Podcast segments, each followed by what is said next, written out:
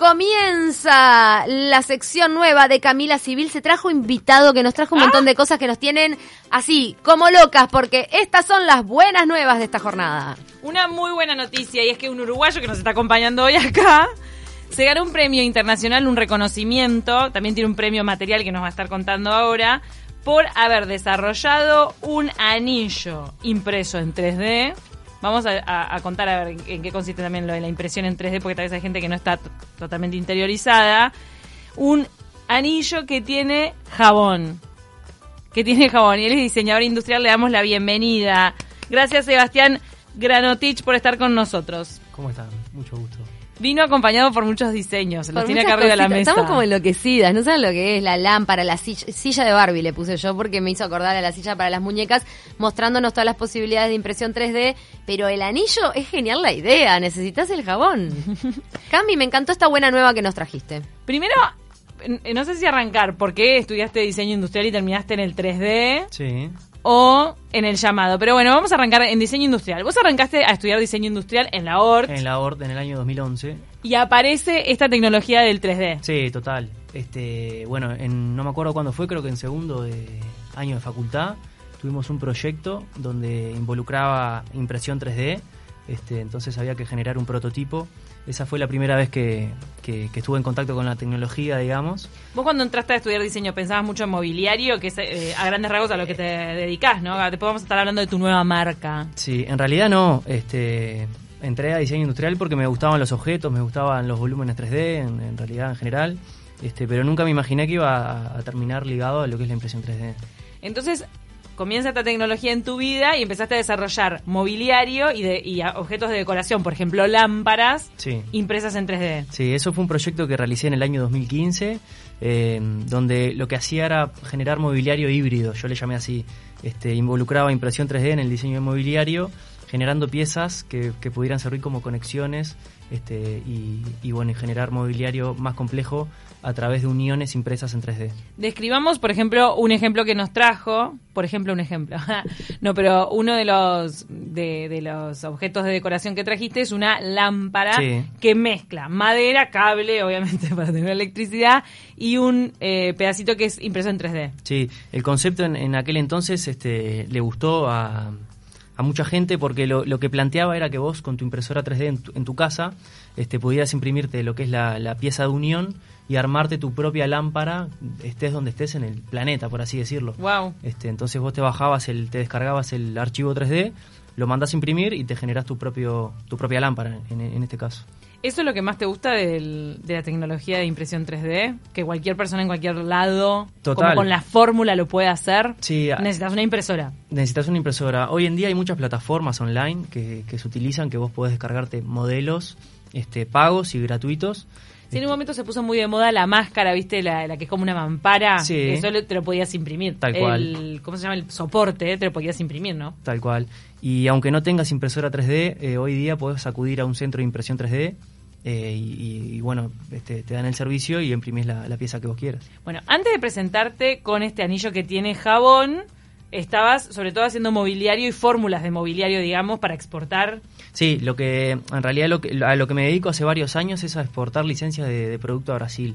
Este, básicamente lo que hago es diseñar muebles y vendo las ideas, por así llamarlo, este, entonces, bueno, los productos se, ¿Se fabrican. pero contanos a la gente que no sabemos de esto, ¿cómo se venden las ideas? Y bueno, básicamente lo que hago es enviar diseños, este, ellos vamos hablando un poco qué es lo que precisan, qué es lo que no precisan, qué se, qué se usa en la temporada. ¿Y vos ese diseño antes de mandarlo lo patentaste acá? No, eso no. Este, a través de la licencia yo firmo una especie de acuerdo que ellos pueden usar mi diseño durante una cantidad de tiempo. Este, entonces, eh, bueno, se fabrica, se vende en Brasil y yo, este, bueno, estoy acá en Uruguay esperando que se venda. Qué loco, ¿eh? ¿Cuántos productos tenés en Brasil? En este momento creo que tengo como siete licencias activas, si mal no recuerdo. ¿sí? Uno es un perchero que nos encanta. Ay, sí. Uno es un perchero. Y aparte, que no te pase como la probolonera, ¿eh? que te pague la, idea. vamos, a, vamos a postearles el, en, Instagram, van a poder ver este perchero que es muy particular porque, ¿cómo se puede decir? ¿En qué te inspiraste para ese perchero? Porque parece no sé cómo describirlo, porque parece como si fuera, ¿viste lo que lo que hay adentro de las obras cuando tiras abajo una pared y hay hierros? Sí. Y hay hierros, ¿no? Sí. Son hierros, sí. Está. Entonces, este perchero se parece a eso. Un poco, la idea, me inspiré, ahora que me preguntaste, me inspiré en, en lo que es el micado, cuando el típico juego de micado, cuando caen y, y quedan los palos unos arriba de otro. Te inspiraste para hacer un perchero. Este, entonces sí, la idea era hacer un perchero barato a través de varilla de hierro este, y, que, y que tuviera diseño. Y eso se imprime. Eso no se imprime. Ah, por Dios, te pido, listo. Ese es de ¿dónde? hierro, pero esta de- lámpara Ah, sí hierro. se imprime, esta lámpara se imprime, nos enamoramos de la Esa lámpara que sí. trajo. Combina con todos los ambientes, es una cosa divina. Sí, está linda. Ese, ¿Hace cuántos años que desarrollaste la lámpara? Esa hace seis años. Ah, Hoy guau. justo estaba pensando, sí. Tiene 27, ¿eh? Entonces es re joven cuando desarrollaste la lámpara. Sí, bueno, era estudiante, me siendo parece. joven. Seguís siendo joven. Para contanos cómo te enteraste de este certamen internacional al que presentaste el anillo. En realidad por redes sociales. Yo conocía la plataforma muy por arriba, nunca no tenía muy muy bien claro lo que era. Se llama Wikifactory. Wikifactory. ¿Tiene algo que ver con Wikipedia? No. No, nada que ver. Está. Eh, porque tiene como parentesco de nombre. Wikifactory es una plataforma web donde, bueno, se, se, se busca que las personas, los, los usuarios de distintas partes del mundo puedan colaborar en distintos proyectos este, y generar como una comunidad. Entonces está todo esto de- del código abierto, de compartir ideas. Entonces, ¿se te ocurrió este anillo? ¿En qué pensaste? ¿Cómo fue que te- se te prendió la lamparita? El concurso se llamaba hashtag Safe to Play en inglés este, y tiene todo que ver con, con el tema del COVID, este, con la emergencia sanitaria que se vive a nivel mundial. Entonces largaron un concurso que eh, la idea era generar un producto o un objeto que utilice impresión 3D, corte láser o eh, fresado CNC. A través de esas tres tecnologías vos tenías que crear un producto o un objeto que ayudara y cumpliera con uno de los cuatro tips de seguridad que Wikifactory planteaba. Uno era eh, que evitar que las personas se toquen la cara, Ah, otro era eh, evitar eh, o justamente hacer que las personas se laven las manos más seguido, este, ese tipo de cosas. Entonces, eh, a través de, de- de esta tecnología de impresión 3D, lo que busqué yo, generar un objeto súper simple, eh, súper... Nada, que lo conociera todo el mundo. es sencillo, se puede imprimir eh, fácil. Seguramente lleva re poquito imprimir este Es anillo, sencillo, ¿no? se imprime en una sola pieza, sin soportes. eh, ¿Cuán- ¿Cuánto demora una impresora en hacer este el anillo del jabón? Depende de la altura de capa que se utilice, pero entre 5 y 7 minutos este, lo tenés pronto. Está. Y entonces hasta que incluso se puede em, proponer como un objeto de moda, pero que también es utilitario. Total, en realidad el concepto era jabón, el nuevo diamante, como dándole... este, por, eso, por eso surge un poco lo, lo de la gema de jabón. Este, ese concepto como de que el jabón hoy en día es un objeto tan preciado que se convierte ya en la gema. Lo tenemos, lo tengo puesto el anillo, ¿eh? Ahora en este momento. Qué top que estás. No está mal. Vos pudiste, eh, así lo podemos ver con un, con- o sea, el, el que sería el diamante es de plástico en este caso, pero vos lo probaste con jabón, Sí, jabón. lo he probado. Y te, lo- y te lavaste las manos. Sí, es, es un punto donde el jurado también me dio un poco de, de feedback, digamos, y me dijeron que tenía que un poco mejorar es- esa parte. Entonces estoy ahora en la búsqueda de generar un jabón que sea resistente a la temperatura, por ejemplo.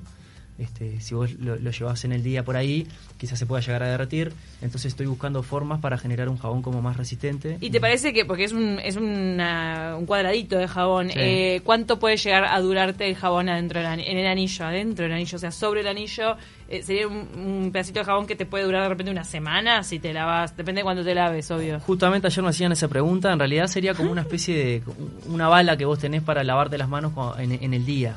Vos te llevas el jabón, este, estás en una plaza pública o en algún lugar donde no tenés acceso a un lavabo, pero sí por lo general existen fuentes o, o fuentes de agua, digamos, o ya sea en una botella o en una plaza pública, pero sí lo que siempre falta es como sería como el jabón. ¿Vos te inspiraste también un poco en esos bares a los que entras al baño y no hay jabón? Y bueno, un poco también, sí, ¿no? Pasa, pasa bastante eso. Pero bueno, la necesidad de, Pasa pila. de Sí. lavarse en esta situación es los inventos. Perdón que me meta en esta columna de las buenas nuevas de Camila, pero esto me hace eh, preguntarme cómo a veces las ideas tienen un, un tiempo justo también, ¿no?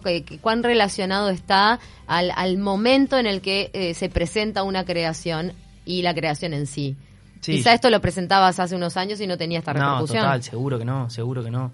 Yo creo que va en el contexto que estamos viviendo este, y bueno, como que de alguna manera el- lo, que, lo que el jurado, el feedback que recibí era que era una solución súper simple y súper efectiva.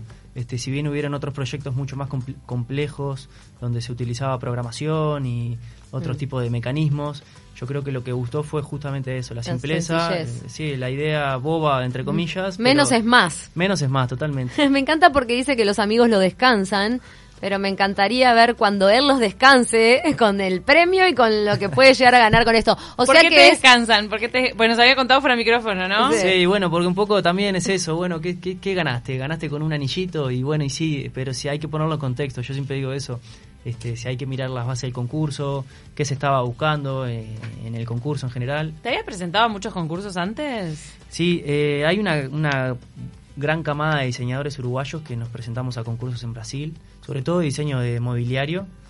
Eh, hace varios años el concurso se llama Salado Design. Y, y ¿Se llama bueno, Salado Design y es en Brasil? Sí, Salado Design, de salón. Ah, de salón. Ah, salado. Salado. Entendíamos Salado. salado. No Salado, salado. Claro, me- Este, nos acordamos de este diseñador de modas que presentó el, eh, el estampado de un pañuelo para Hermes, ¿te acordás? Mm. De repente para el diseñador uruguayo es muy importante presentarse a certámenes internacionales para ganar prestigio y, y- y llegar a, a otros mercados, sí. aún estando en Uruguay. Sí, sí, es una gran salida, es una, es una gran oportunidad, son como vitrinas. Este, muchas veces los concursos eh, son caminos para crecer uno mismo acá en, en- en Uruguay, este, porque te da visibilidad, puedes generar contactos, entonces son, son encuentros que están buenos. Qué oportuno este anillo, porque hay que ser oportuno, aparte de tener la idea, eh, ver la oportunidad para presentarlo. ¿Se puede hacer en otros materiales? En realidad el, el plástico que se utiliza eh, se, se- se puede elegir, hay distin- distintos tipos de filamentos, por así decirlo. Mm. Hay materiales biodegradables, se puede usar un plástico más rígido como el ABS. Eh, bueno, en ese caso hay un montón de, de- de opciones. Claro, porque en un punto queda como el, el anillo de sorpresita. Me hizo acordar a la, a la- ¿viste? Cuando Sí. te regalaban los anillos de niño. Entonces preguntar si de repente uno quisiera hacerse uno que parezca más real o se puede, hay plásticos que simulan de repente un metal. Sí, totalmente. Hay plásticos que, que tienen aspecto a cobre, a, Mm. a oro, a plata. eh, incluso pueden hasta brillar. Entonces ahí te lo llevas a una fiesta feliz, a la- al boliche donde no hay jabón. Ah. Te llevas el jaboncito. ¿eh? a las fiestas clandestinas que están preparando No y que podés. tienen que detenerlas en este momento, este, por lo menos llévate el jabón. Yo eh, me vino a la cabeza el, el caso del bar porque me parece que es súper frecuente que Sí. no y a veces tienen el estuche, ¿cómo se llama eso? Que vos apretas el botón y cae el el jabón dispensador y que no tiene. que no tiene. dispensador Igual no eh, realmente hemos venido avanzando, le- en eso la, la pandemia nos ha ayudado. Hay más presencia de jabón en los baños públicos, en los baños de los Sí, porque lugares. si no sos un inmoral. Claro. Te están mandando mensajes, mira Sebastián, te dice Raúl, este es un genio. Dice, un genio el pibe. Felicitaciones. Muchas gracias, Raúl. Me encanta el parlante que diseñó. Contanos sobre ese parlante, porque en tu página de Instagram, tu cuenta de Instagram, pueden ver un montón de, de todos estos diseños que vos vendiste para el exterior, pero también tenés una cuenta uruguaya. Sí. A ver, primero decinos las dos cuentas y después sobre el parlante. Perfecto. El emprendimiento ahora que estoy, bueno, que justamente estoy emprendiendo, se llama Voxel UI, este Voxel con B corta XY.UI, eh, donde voy a estar dando servicios de modelado, impresión 3D, eh, básicamente es eso. Eh, y bueno, y por otro lado está mi cuenta personal, donde, donde bueno, subo estos tipos mobiliarios que estoy desarrollando para Brasil. ¿Y de qué...? Ah, mira, nos mandaron la foto del parlante. ¿Cómo fue que desarrollaste este parlante? No es tuyo, Sebastián. Ese era mío.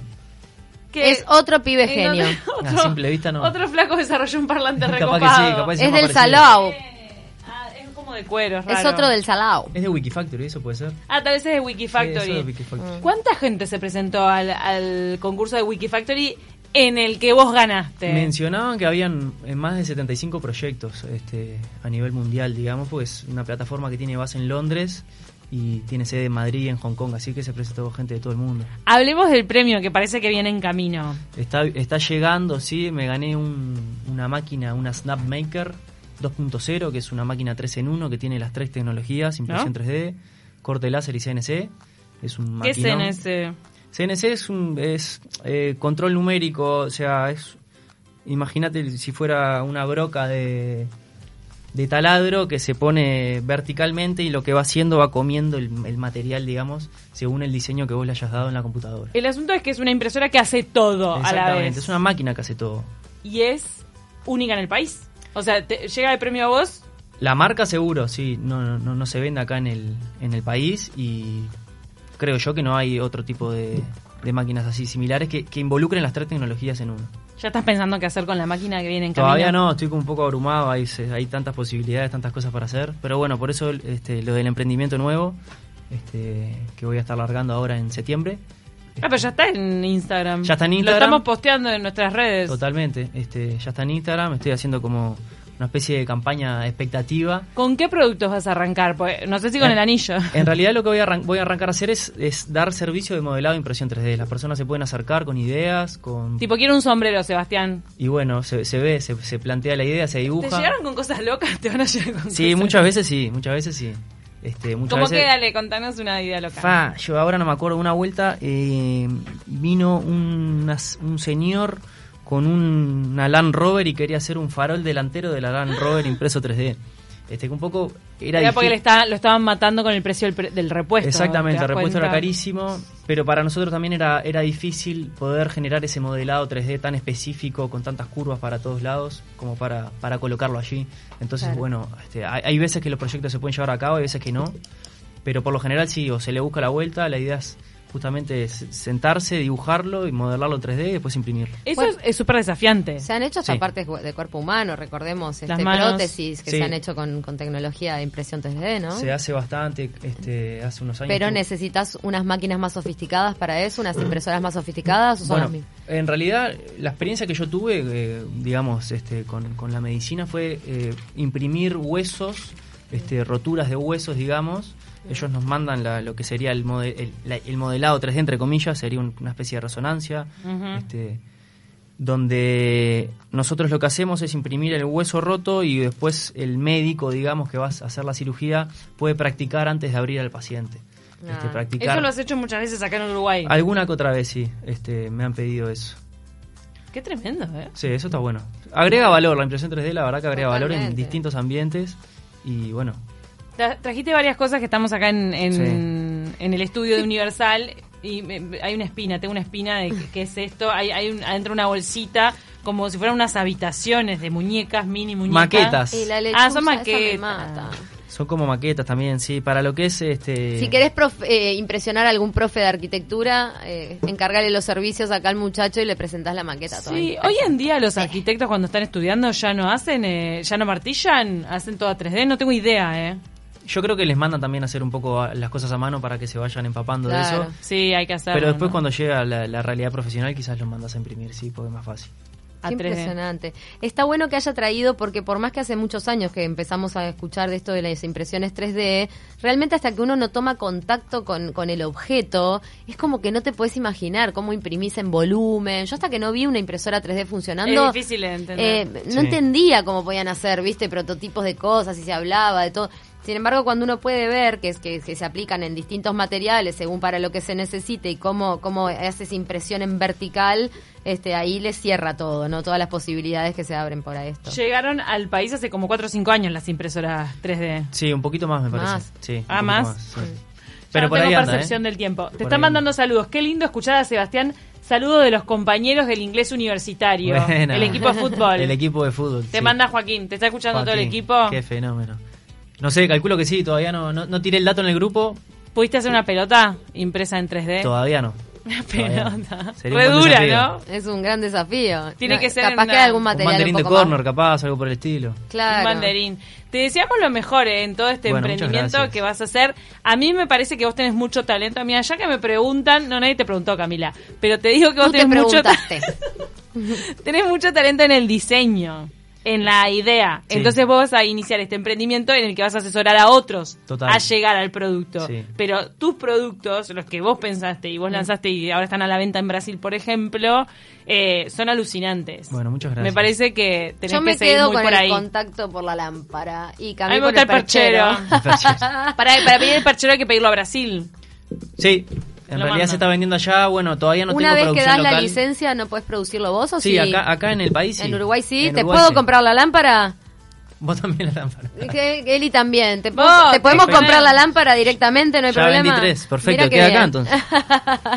Nos encantó.